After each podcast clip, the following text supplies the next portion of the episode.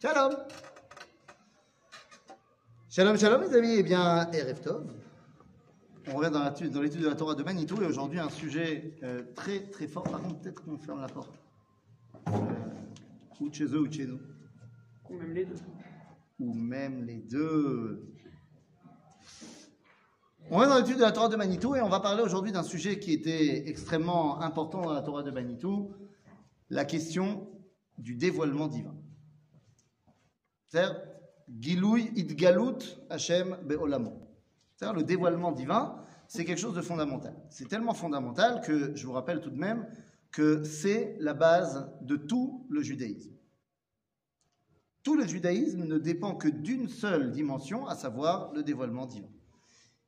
Lorsque tu demandes au Rambam, voilà, monsieur Rambam, bonjour, euh, moi je ne connais rien au judaïsme, euh, en quoi croyez-vous, vous les juifs?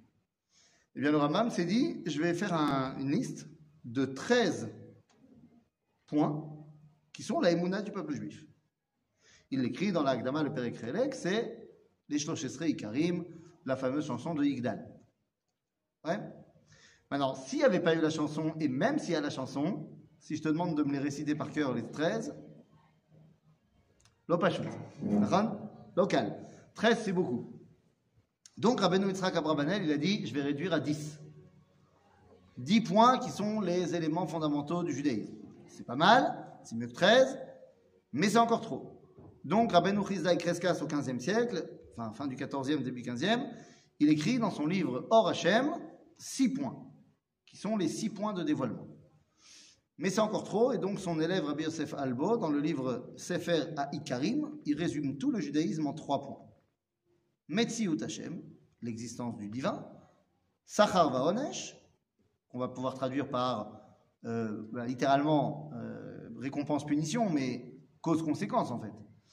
Et troisième point, Torah Minashamay, que la Torah, elle vient du dévoilement du ciel. Donc trois, c'est facile à retenir. Mais si on devait choisir un des trois sur lequel on base tout le judaïsme, ben, nous dit le Rambam, ça peut pas être Metziot Hashem, l'existence de Dieu, l'essence du divin, parce qu'on ne comprend pas ce que c'est. Tu peux pas baser tout le judaïsme sur un truc qui est pas clair. Sachar Vaonesh, c'est très vrai, mais c'est très pas juif. Enfin, je veux dire, non, c'est pas que c'est pas juif, c'est pas que juif.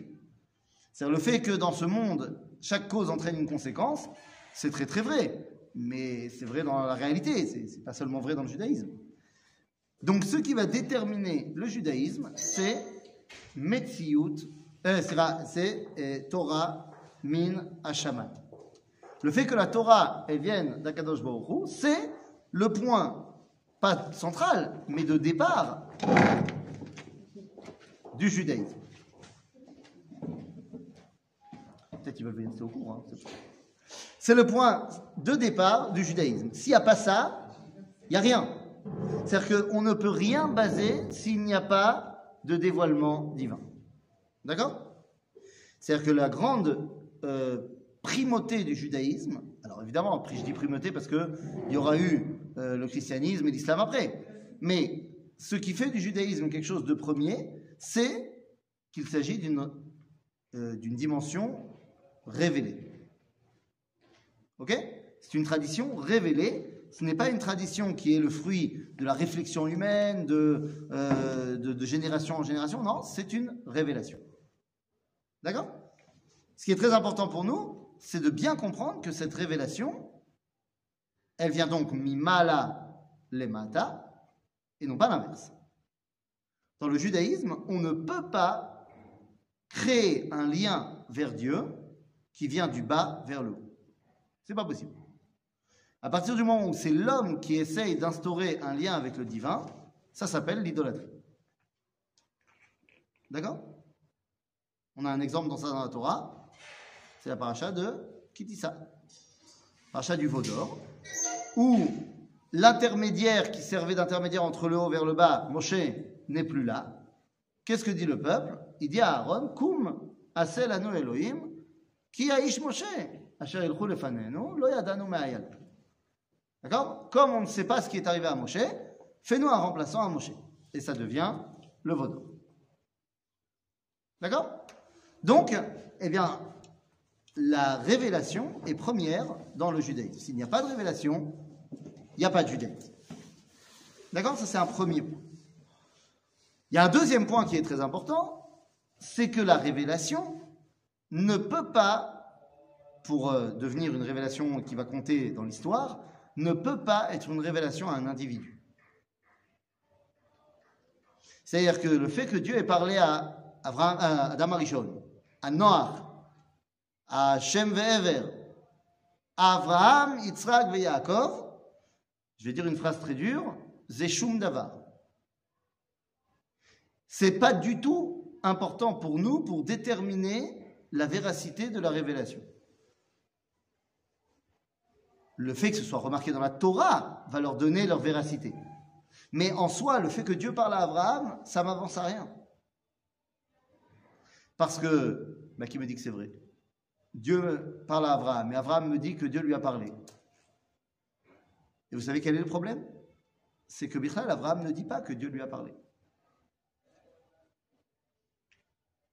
On ne peut pas se baser sur Abraham, il ne dit rien. Alors vous allez me dire, mais non, mais on a lu qu'Abraham, il faisait des chiourim de folie et il convertissait tout le monde.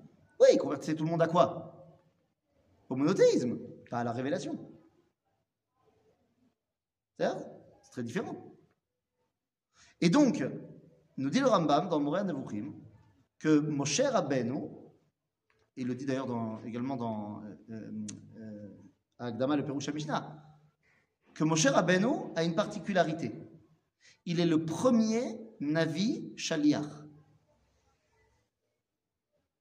C'est la première fois, Moshe, que Dieu lui parle et lui dit d'aller dire aux autres.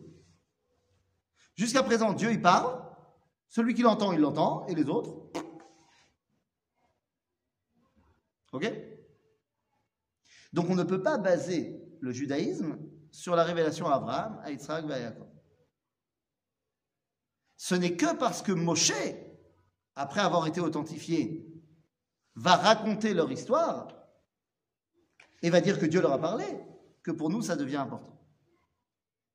Ok, on est d'accord? Ça va. Donc maintenant qu'on a dit ça, qu'est-ce que ça veut dire la révélation? Concrètement, qu'est-ce que ça veut dire qu'il y a révélation, qu'il y a un dévoilement de Dieu dans le monde?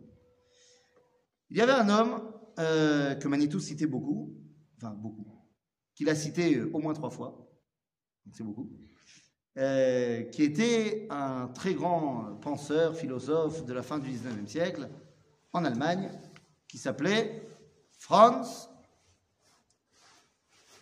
Rosenzweig. Un bon nom bien marocain. Franz Rosenzweig. Bon, c'est un juif. C'est un juif qui bah, il est un peu attiré par le christianisme et tout, et il se dit qu'il va se convertir au christianisme. Il est déjà à la fin de sa vie, enfin, fin de sa vie, il a, il a déjà la cinquantaine passée, et dit, il veut se convertir au christianisme. Mais il se dit, je vais quand même faire un dernier kippour à la synagogue avant de me convertir. Il fait son kippour, je ne sais pas qui était le chazan là-bas, mais ça l'a touché en plein cœur, et finalement il décide de ne pas se convertir. Et au lieu de ça, il écrit un bouquin traduit en hébreu, 600 pages, Otsat Mossad Bialik. Alors vous savez que l'hébreu, quand tu traduis de l'hébreu, ça réduit. Il y a moins de mots en hébreu. Donc s'il fait 600 pages en hébreu, je te laisse imaginer combien il faisait en allemand. Et le titre du livre dit Star Fund Geule, ou en français, l'étoile de la délivrance.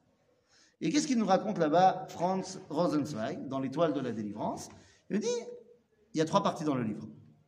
La première partie nous parle d'un premier triangle.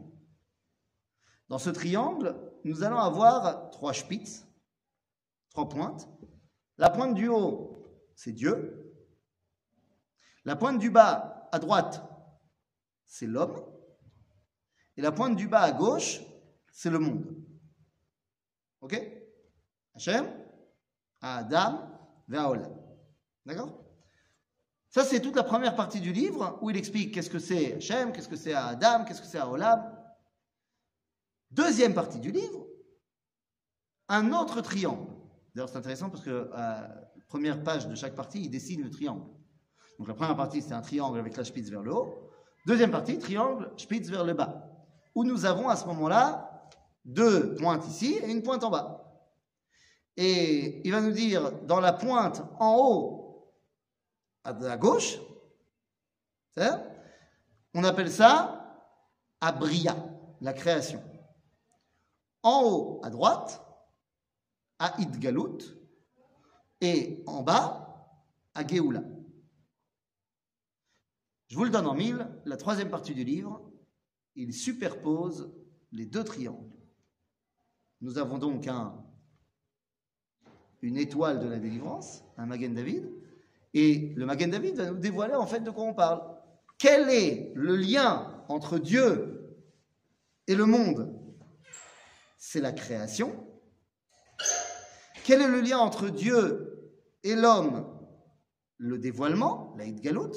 Et quel est le lien entre l'homme et le monde? La Géoula. Ok? Ça se fait le dessin? Ça marche bien?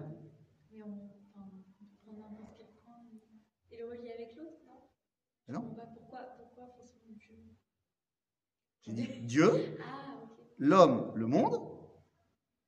Oui. Ouais. Donc ensuite, c'est quoi le lien entre Dieu et le monde? La, la création. La création.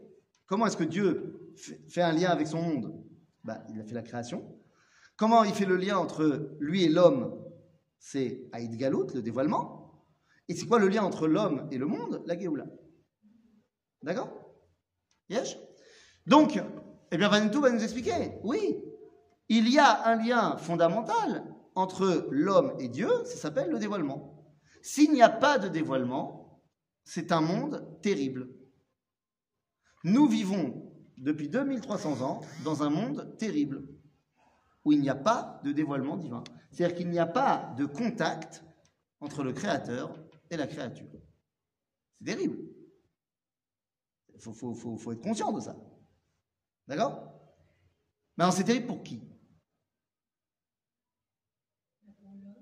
Pour l'homme Âme Israël Ou l'humanité tout entière Évidemment. Est-ce que l'humanité tout entière va être impactée par la révélation au mont Sinaï? Par le dévoilement? À à l'époque, À l'époque Non. Non. Le Midrash nous dit que tu as raison. C'est pas l'homme qui va être impacté, c'est la création tout entière. Tu as raison. Ne nous limitons pas à l'homme. Puisque Midrash nous dit qu'au moment où Dieu il a parlé, Tzipor le Tzietz. Même les oiseaux, ils n'ont pas tweeté. C'est trop, trop facile. Mais personne n'a parlé. Genre, le monde entier, oh, qu'est-ce qui se passe? D'ailleurs, quel a été l'élément sine qua non pour qu'il y ait le, dé- le dévoilement au Mont Sinaï Qui est marqué dans la paracha qu'on a lue hier. Il y a une histoire qui, si elle n'arrive pas, il ne peut pas y avoir le dévoilement au Mont Sinaï. Alors, tu as raison, 100%, mais ça, ça se passe euh, avant. Je te parle, maman, juste avant. Qu'est-ce qui se passe juste avant? Ben, Juste avant le, moment, le dévoilement au Mont Sinaï, Yitro arrive.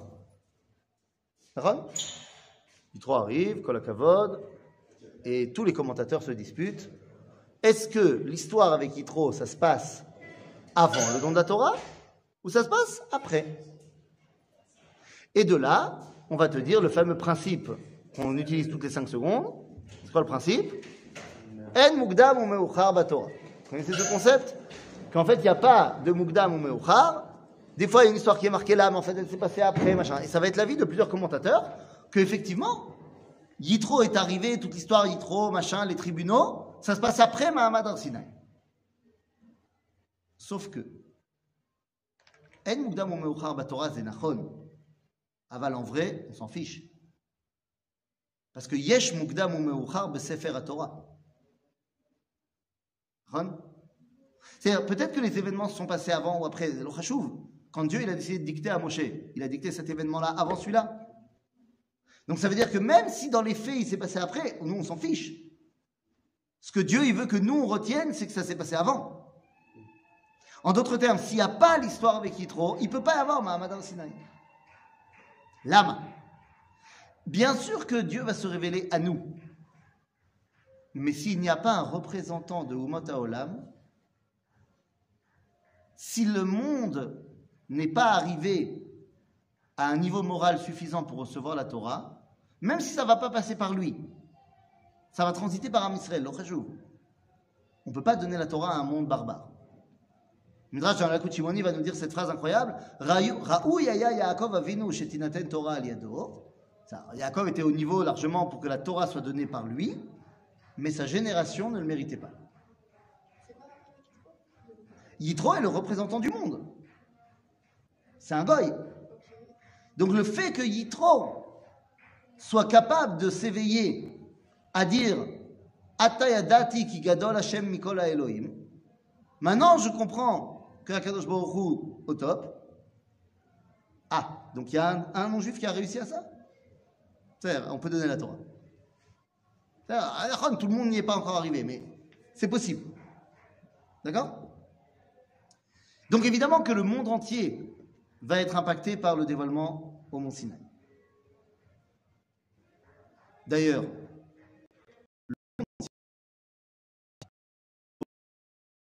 de témoignage, la réalité dans le terrain, je sais de la Torah. La Torah me dit que Dieu a déjà parlé à l'être humain.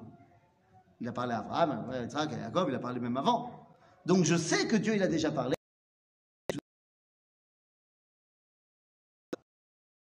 Dans le monde. Eh oui, comment est-ce possible d'arriver à de la Avodazara Est-ce que vous êtes déjà posé la question Comment ça se fait que les, nos ancêtres et les ancêtres de l'humanité prenaient des pierres et leur rendaient un culte? Comment est-ce possible? Ils sont débiles. Encore la pierre, c'est une chose. Le soleil, c'est une chose. Mais le mec, il prend une, pierre, il la taille, il fait une statue. Il a même marqué en bas la signature de l'auteur de la statue. Et ça devient un dieu. Allô? Donc comment on peut comprendre ça? Platon lui-même dira qu'il ne comprend pas ses ancêtres. Il dit de deux choses l'une. Soit ils étaient. Soit ils ont parlé par parabole et on ne les comprend pas.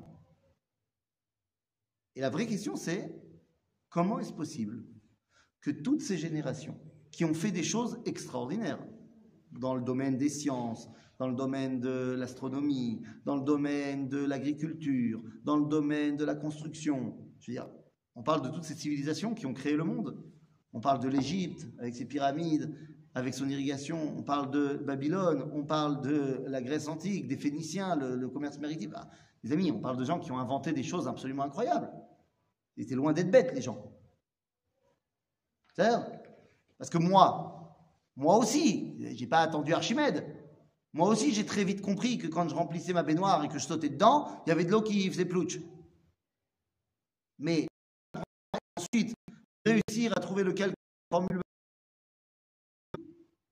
donc ils sont loin d'être bêtes, tous ces gens-là. Et au niveau de leur émouna, on se dit c'était des enfants.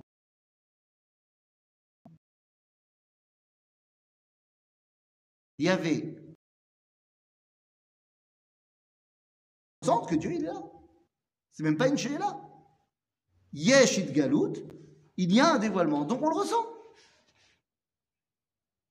Et lorsque Dieu arrête de se dévoiler, eh bien tout le monde le ressent aussi. Lorsque Dieu arrête de se dévoiler, tout le monde le ressent aussi. Les cultures ont changé d'idéologie. C'est en ce moment-là qu'en Grèce, on est passé de la mythologie à la philosophie. C'est en ce moment-là où en Perse, on est passé de l'idolâtrie à la religion de Zarathustra basée sur le bien et le mal. C'est à ce moment-là qu'en Inde, on est passé d'idolâtrie au bouddhisme. C'est à ce moment-là qu'on est passé en Chine de l'idolâtrie au confucianisme et au taoïsme. C'est que le monde entier, sans se concerter, change. Pourquoi? Parce que tout d'un coup, on ressent que Dieu ne parle plus. Donc il faut repenser ma relation avec, euh, j'allais dire, euh, euh, ce qui n'est pas palpable. Il parlait à Israël ou il parlait au monde L'homme chané. D'abord l'homme chané, parce que lorsque Dieu il parle, tout le monde le ressent, même si c'est pas à toi qui parle. Deux, bah, dans la prophétie, on voit que Dieu il a parlé aussi au Goïm. Il y a eu des Névim chez le Goïm. Que ce soit Bilam, que ce soit Yov, ou que ce soit Ovadia, chez nous, mais qui parle à Edom. C'est-à-dire donc, Yesh. Mais lorsque ça s'arrête, ça s'arrête. Et donc nous vivons dans un monde depuis 2300 ans où il n'y a plus de dévoilement divin.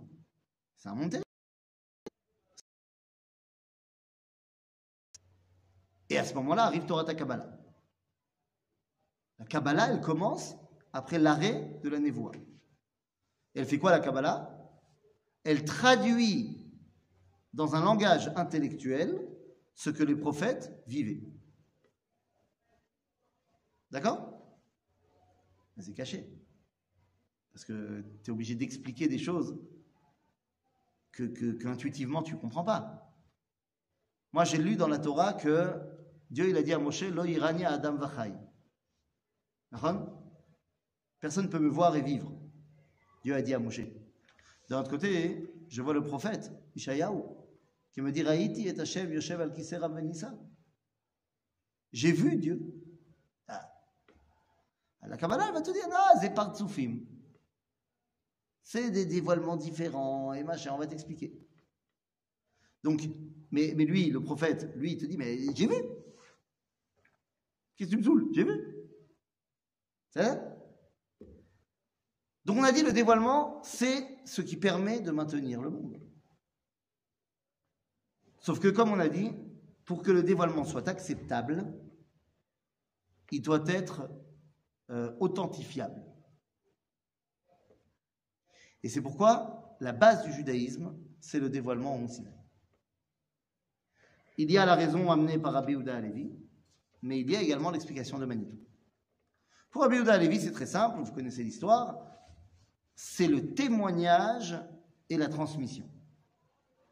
C'est-à-dire que le fait que Dieu ait parlé pas à une personne, mais à 600 000, et qu'est-ce que je raconte 600 000 3 millions, et que ces 3 millions ont raconté la même histoire à leurs enfants, c'est la preuve de la véracité du témoignage.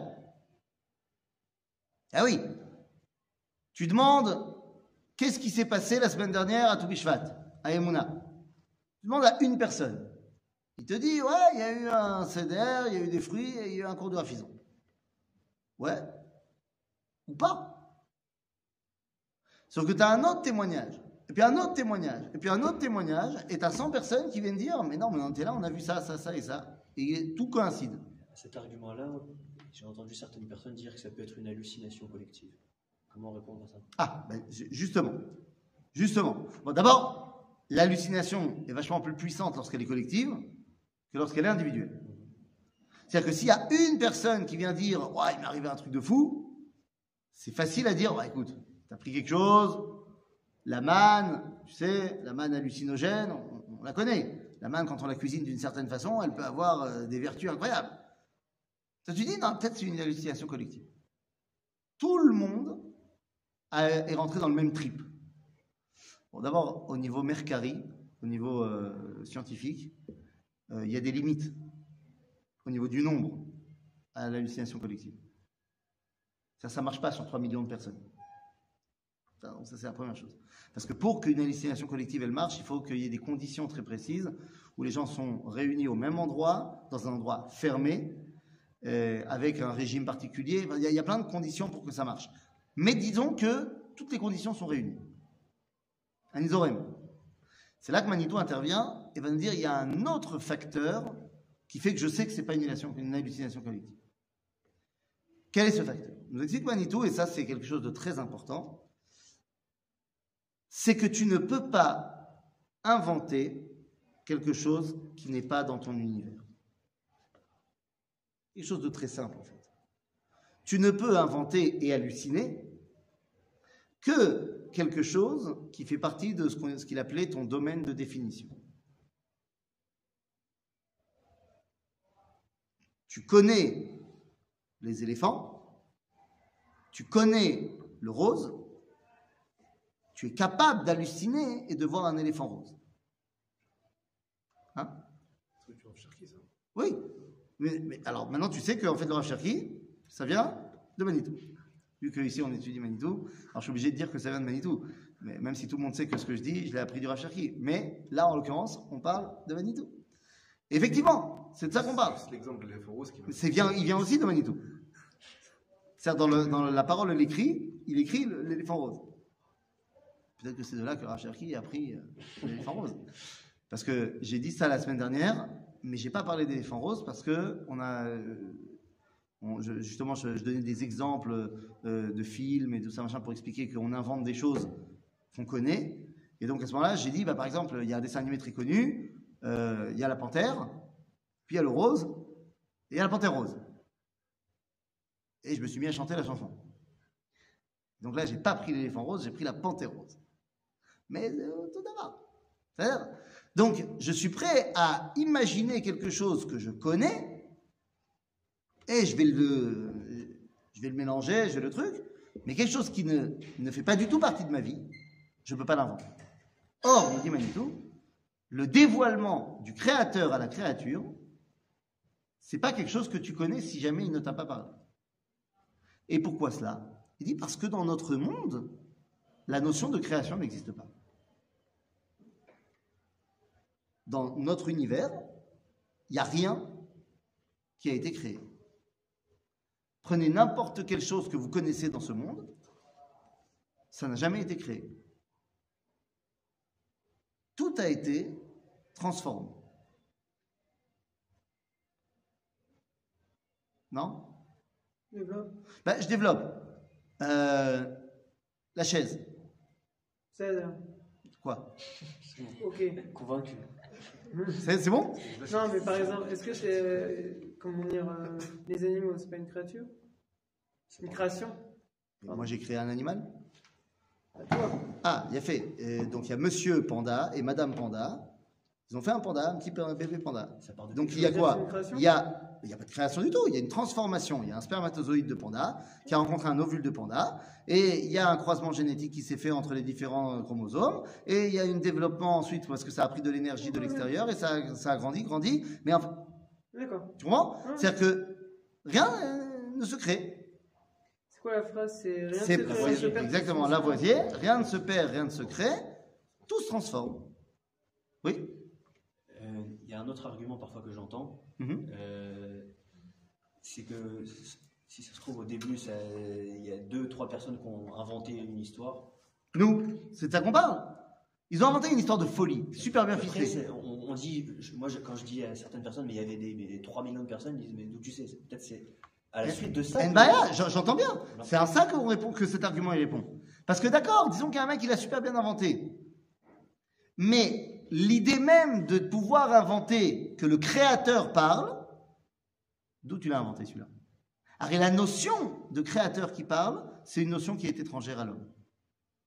Il m'allait le créateur qui te parle, tu n'aurais jamais pu inventer que le créateur parle. Puisque tu n'aurais pas du tout eu accès à cette dimension du créateur. La dimension de ex nihilo n'existe pas dans l'univers. Du moins, on n'arrive pas. Donc ça veut dire que le simple fait que tu as dit que Dieu, il a parlé, c'est la preuve que Dieu, il a parlé. Car vous allez me dire, mais non, mais dans les autres civilisations, il y a eu plein de, de dieux, au pluriel, qui ont parlé avec des hommes. Plein de divinités qui ont parlé avec des hommes. Zeus parle avec plein d'hommes, surtout plein de femmes. Ken, aval, toutes les divinités des mythologies ne sont pas le créateur. Elles ne sont que des personnifications des forces de la nature. C'est exactement l'éléphant rose. Il y a le soleil, il y a les personnes, donc je suis capable d'inventer le dieu du soleil, Hélios, la folie. Mais c'est pas le créateur, le soleil. Et dans aucune mythologie, on revient au créateur. On s'arrête toujours avant. Zeus, chef des Olympiens, c'est le fils de Chronos, un titan. Chronos, c'est le fils de Uranus et Gaïa, le ciel et la terre. Et Uranus et Gaïa, c'est les enfants de Chaos. Chaos. Et Chaos, on ne sait pas d'où il vient. En d'autres termes, les Grecs, ils ont commencé à Vaharet Saïta Vavo. Ils ont oublié le Bereshit, Bara Elohim et Hashamayim et. En d'autres termes, c'est bien beau de me personnifier des forces de la nature, mais c'est à l'intérieur de ce monde. C'est une transformation de ce qui se passe dans le monde. Mais créateur qui parle créature, bah, s'il parle pas, tu peux pas le savoir. Comment ça se fait que cet argument-là ne convainc pas certaines personnes? Mais parce que tu l'as pas bien expliqué. Non, c'est-à-dire qu'il faut que tu bien tu mettes l'accent sur le fait que c'est- un argument qui n'est pas travaillati. C'est un argument qui est purement intellectuel. Est-ce qu'il est d'accord, la personne en face de toi, de dire que ce que tu ne connais pas, tu ne peux pas l'inventer? Là, pour le coup, c'est le Rav qui donne l'argument, enfin le- l'exemple de ce petit enfant de Mehacharim qui connaît rien du tout à part le yiddish et qui rentre chez lui, il connaît que la maison, l'école, l'école, la maison, hein, et tout d'un coup, il, ra- il raconte deux phrases en japonais et, et il dit qu'il a rencontré deux japonais dans la rue qui lui ont appris ces phrases-là. Il dit forcément la vérité, puisqu'il ne peut pas avoir à inventer le japonais. Il peut- On peut dire qu'il peut rajouter euh, certains détails, euh, toujours les enfants ils exagèrent. Ok, c'est-à-dire, il a rajouté des détails, mais le japonais, il a bien appris de quelqu'un? Ça, c'est sûr? Non, mais ça veut dire que le japonais, il n'a pas pu l'inventer. Donc toi, tu me dis, rajoute des trucs. Ok, bah, nous aussi. Il qu'on exagère. D'ailleurs, pas Yecholiot, on exagère. Dans quoi par exemple? Bah, dans tout. Non mais dans le Dans la Torah, dans le Tanakh, dans la Gemara. Combien de fois on a dit des choses qui sont guzma? Ouais, ouais. On exagère. Mais le point de départ que Dieu a parlé, s'il n'avait pas, s'il n'avait pas parlé, on n'aurait pas pu le dire. Je crois, pour- enfin, on, co- on sait qu'il y a Dieu, on sait qu'il y a nous. Communication entre les gens, pourquoi est-ce qu'on ne peut pas imaginer Il a fait Parce que tu parles de Dieu ici comme étant l'une des forces de ce monde, ou the force de ce monde. Moi, je ne te parle pas de Dieu en tant que force, je te parle du Créateur. Et toi, tu sais aujourd'hui qu'il y a la notion de création. Pourquoi? Parce que tu as lu la Torah. Mais ce que je suis justement en train de te dire, c'est que avant la Torah, le Créateur ne s'est jamais révélé en tant que tel à l'homme. Avant le Mahamad Arsenal. Tu penses que la notion de création ne peut pas la halote à la da'at Bidiouk. Pourquoi pas? Bah, nous dit Lavoisier. Je, je comprends, mais. Nous dit Lavoisier, rien ne se perd, rien ne se crée, tout se transforme. Et qu'est-ce qui fait que Mahamad Arsenal, c'est une galoute en tant que, en tant que créateur? Ah, comment on sait que c'est le Créateur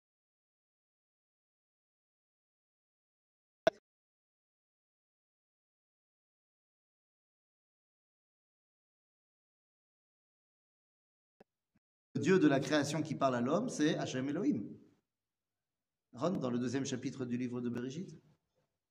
C'est qui le- la dimension divine qui se dévoile à l'homme en tant que créateur? Hachem Elohim. Ele Toledot Hashamaim Ba'aretz Be'ibar'am. C'est qui qui parle dans ce deuxième chapitre? Hachem Elohim. Les, êtres humains, avant, le dévoilement du Arsinaï, quelles étaient, leurs, euh, quelles étaient les différentes opinions concernant le monde Et Il a été créé, il a été. Quelles étaient les différentes opinions? Ah, c'est une très bonne question. C'est la question qui est posée par Moshe Rabbeinu.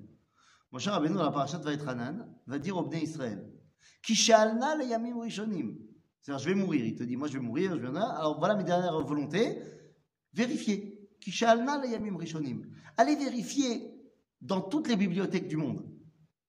Miktseh hashamaim v'ad ktseh Miyom Adam à la Adama. Allez, prenez tous les livres d'histoire du monde et de géographie. Hania, Kadavar Agadol Azeo, Anishma Kamou, Hashama Am. Kol Elohim Medaber Mitoch Haesh, Kasher Shamata Ata C'est-à-dire que nous dit Moshe, allez vérifier. Vous allez voir qu'aucune autre culture avant vous ne dit que Dieu leur a parlé. Allez vérifier. Moi, je l'ai fait, hein. mais va vérifier dans tous les livres de mythologie. Tu vas voir que jamais le Créateur ne parle. Et si Dieu ne s'était pas révélé à Abraham en tant que créateur, pourquoi est-ce qu'Abraham il s'est accru plus en Dieu que l'autre Ah, il a fait merde, Abraham, il ne connaissait pas le Je Créateur. comprends. C'est quoi la question Si euh, Dieu s'était dévoilé à Abraham en tant que Créateur, pourquoi lui, il connaissait plus? Je réponds, Abraham ne connaissait pas le Créateur. Et donc pourquoi il a cru en Dieu? Enfin, Ah, il a cru, il a- il- Parce que Dieu s'est dévoilé à lui, mais pas en tant que Créateur. La preuve, c'est enfin, ce que Dieu dit à Moshe. Il dit euh, Vaera el Avraham, el Yitzhak, el Yaakov, el Shaddai, Ushmi Hashem, l'ordati lהם. Alors, quelle était l'opinion de Avraham concernant le monde? Qu'il est, qu'il ah, euh, Il s'était pas posé la question. Il s'est pas posé la question. Il s'est pas posé la question, ça m'étonne. Il s'est posé une autre question. Alors... Tu te rappelles du Midrash? Ouais, sur la Bira. Voilà, sur la Bira. Le, Midrash qui te dit, bon, il voulait savoir qui était le patron. Il a vu c'est le soleil, il dit c'est le soleil. Après, il a vu c'est la nuit, il a dit c'est la lune. Après, il a vu c'est le soleil, non, c'est le soleil. Après, il y a des nuages qui ont caché le soleil, il a dit c'est le nuage. Après, le vent, il a vu les nuages, c'est le vent. Eh, Il est arrivé à la bira. C'est-à-dire que la question de a créé le monde, mais qui est le patron du monde? Donc, Abraham ne s'est pas posé la question de la création. C'est bizarre de pas se poser une telle question. Parce que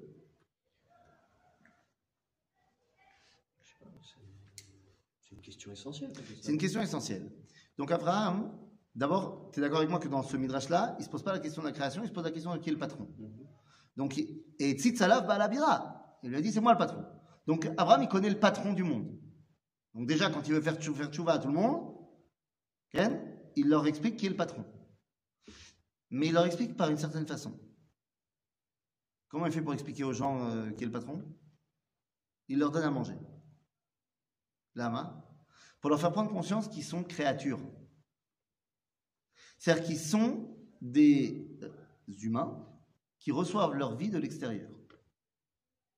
On se rapproche, mais on n'est pas encore du point de vue du créateur. J'ai compris que moi, ma vie, elle dépend de l'autre, en l'occurrence du patron. Mais je ne sais pas ce que c'est que la dimension de création. Alors tu vas me dire, non mais pourtant il y a marqué, Vaïra el Avachem, Yudke Vavke. Donc Dieu s'est oui dévoilé à Abraham en tant que Yudke Vavke, le créateur. Ken, seulement lui il a compris quoi Abraham? El Shaddai. Il s'est dévoilé en tant que Yudke Vavke, mais lui il comprend El Shaddai. Le vrai dévoilement au peuple juif, à l'humanité de Yudke Vavke, c'est Bemahamad Rassi. Ok? Donc c'est très important pour Abraham d'avoir euh, eu ce dévoilement, mais c'est un dévoilement qui n'est pas encore le dévoilement au Mont Sinaï. Et de toute façon, je vais maintenant tout renverser en disant Ah Oui, Abraham, il comprenait. Mais ça veut dire, eh ben, même s'il comprenait, il l'a dit à personne. Puisqu'il le dit à personne, bah, les gens ne peuvent pas savoir. Ok? À tel point que les enfants d'Abraham, ils pensent que qui est le créateur? Abraham. Ah oui, les enfants d'Abraham, c'est qui? Alors Yitzhak, mais lui ça va, il va rentrer dans le moule de la Torah. Ishmaël. Erchéou lui aussi, et les autres, les six autres, les Bnei Ketura. Et il les envoie Kedma el Eretz Kedem, ils vont devenir l'extrême-orient. Ben, Mahanien, le dieu créateur dans la mythologie de l'extrême-orient s'appelle Abraham. Brahma. Abraham. אלה תולדות השמיים והארץ באברהם. אומרים חז"ל, אל תקרא באברהם, אלא באברהם. C'est quoi באברהם? בשביל אברהם. Ils ont compris par Abraham. C'est ça Donc la dimension de dévoilement, elle est fondamentale. Elle est fondamentale pourquoi? Parce que s'il n'y a pas de dévoilement du Créateur, je ne peux pas savoir qu'il y a un Créateur. Et puisqu'il y a dévoilement du Créateur, alors maintenant je sais qu'il y a un Créateur. Donc, je suis une créature. Donc, je reçois ma vie de l'extérieur. Et donc, puisqu'il m'a donné sa Torah, alors Zemechayevoti. Lorsque Moshe arrive, Dieu lui dit euh, euh, Viens, euh, je vais, va dire aux Bnei Israël que je vais leur donner la Torah. Et Moshe redescend et dit aux Bnei Israël Et kol adavarim asher diber Hashem? Hashem? Et les enfants d'Israël, ils répondent Lo. Lo. Kol asher diber Hashem naase. Parce que toi tu dis. On ne peut pas accepter comme preuve du dévoilement un intermédiaire. Rachid dira, il citera le Midrash, Retsonenu lirot et malken. On veut voir Dieu, sinon ça ne marchera pas. Et donc Moshe, il ramène les paroles à Dieu. Ils disent, ils veulent pas. Ils veulent toi. Dieu dit, Bessed. Alors, dis-leur d'être prêts dans trois jours.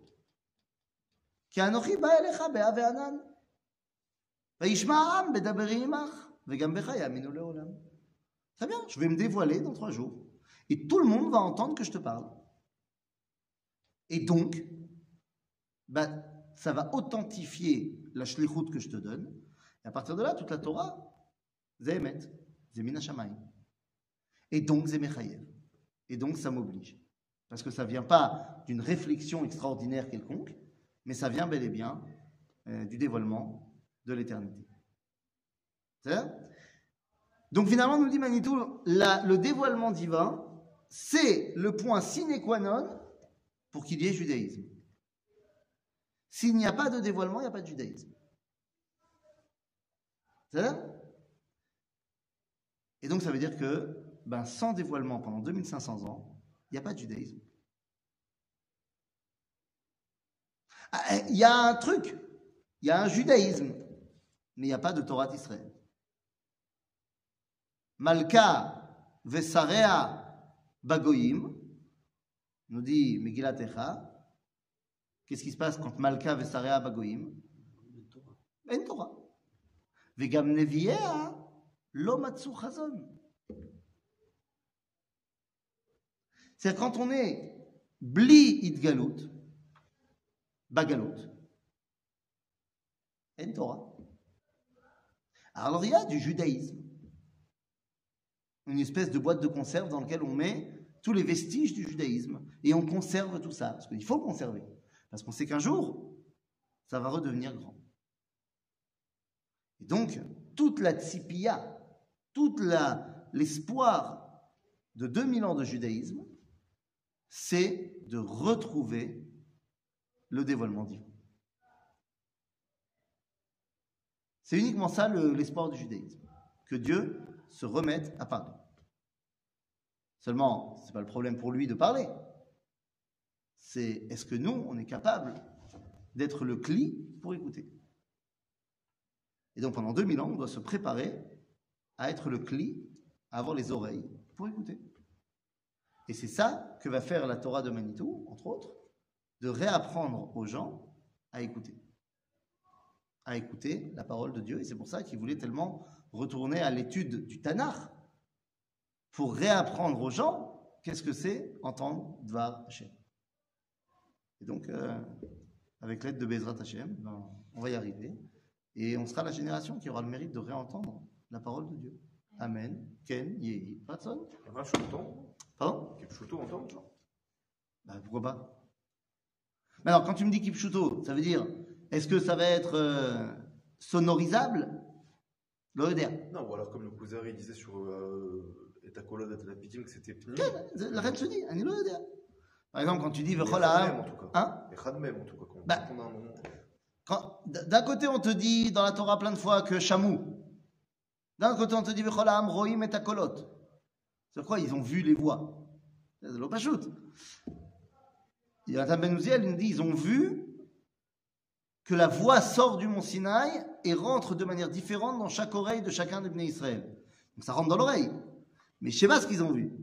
D'accord Comme, comme il dit le Rambam, quoi, euh, pour HaMashiach. Quand ça viendra, ça viendra. on quand- euh, Comment ça va être? Je sais pas comment ça va être.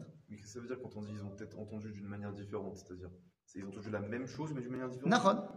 Parce qu'on n'a pas forcément le même réceptacle, on n'a pas le même cli, on n'est pas capable de comprendre la même chose.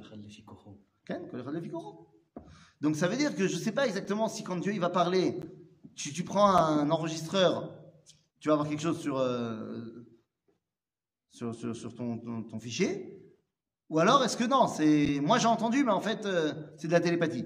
Je ne peux pas te dire, on verra. Ça On verra. Si Dieu. Amen.